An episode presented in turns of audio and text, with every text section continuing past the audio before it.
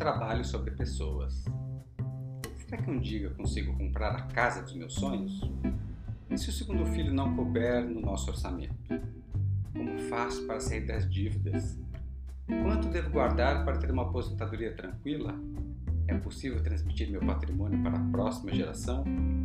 A resposta para essas e muitas outras questões encontram-se no planejamento financeiro pessoal. Nome sugere, esse planejamento é um processo que tem por objetivo ajudar as pessoas a lançar um olhar detalhado sobre a sua situação pessoal e financeira, de modo a possibilitar a criação de uma estratégia, um planejamento de curto e longo prazos que lhes permita caminhar em direção aos seus sonhos e objetivos. Antes dos meus primeiros atendimentos, imaginava que o trabalho de um planejador financeiro consistia em cumprir uma série de etapas numa dinâmica bastante técnica. Logo na primeira reunião com o cliente, no entanto, percebi que havia uma riqueza muito maior envolvida no processo. Bastou pedir: fale-me do seu orçamento para o cliente responder. Separei-me há alguns meses e começar a discorrer sobre o assunto. E quando acontecia de atender mulheres, aí então percebia que as reuniões se tornavam um verdadeiro confessionário. As respostas secas e diretas que vislumbrava até então simplesmente não existiam. Rapidamente percebi que o planejamento financeiro linear que imaginava não existia.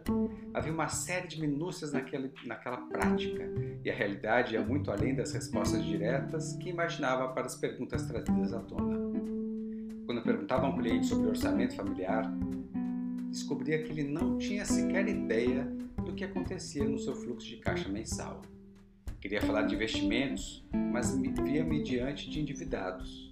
Ao longo do tempo, dava-me conta de que tudo aquilo estava muito fora do meu script. O que não era de se admirar, já que começava a atender munido de livros técnicos de planejadores norte-americanos, repletos de formulários, roteiros, etc., em um Brasil onde a educação financeira era quase inexistente. Sei que minhas grandes lições foram acontecendo na rotina dos atendimentos, especialmente quando recebia mulheres.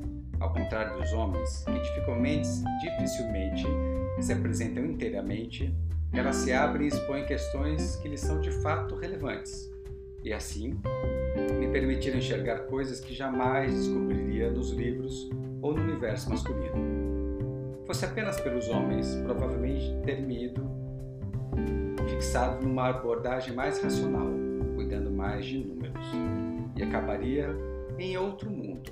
Isso porque, para exemplificar, um homem dificilmente colocaria em pauta a questão de a esposa ganhar mais do que ele, e caso colocasse, não a pontuaria como um problema. Já a mulher é sim capaz de chegar ao escritório do planejador e dizer: ganho mais que meu marido isso está gerando uma série de problemas no nosso relacionamento. Claro que vale um alerta aqui de que isso era muito verdade quando eu escrevi esse livro, ou vou dizer que isso é menos verdadeiro hoje em dia, porque cada vez mais eu vejo homens também trazendo estes seus incômodos com suas sensibilidades vindo às nossas conversas e reuniões e tem acontecido cada vez mais. Volto para a leitura. Foi ouvindo coisas assim que percebi a grande relevância não estava nos estados bancários, mas nas histórias que os clientes guardavam. E para reforçar minhas impressões, conheci clientes com amplo conhecimento sobre finanças, mas que tinham dificuldades para lidar com o próprio dinheiro. E assim ficava cada vez mais claro, as finanças pessoais envolviam muito mais do que números e teorias. Por consequência, relação ao, em relação ao planejador financeiro, descobri que um bom profissional precisa de muito mais do que conhecimento técnico. Precisa saber escutar verdadeiramente sem julgar e ser uma pessoa que inspire confiança absoluta. Hoje, enfim, não tenho dúvidas que meu trabalho é absolutamente relacionado ao comportamento, muito mais baseado em reflexões do que em finanças. Enfim, isso é apenas uma parte do que pretendo mostrar a seguir. Fazer um planejamento financeiro, parte 1. Vou gravar aqui no próximo vídeo.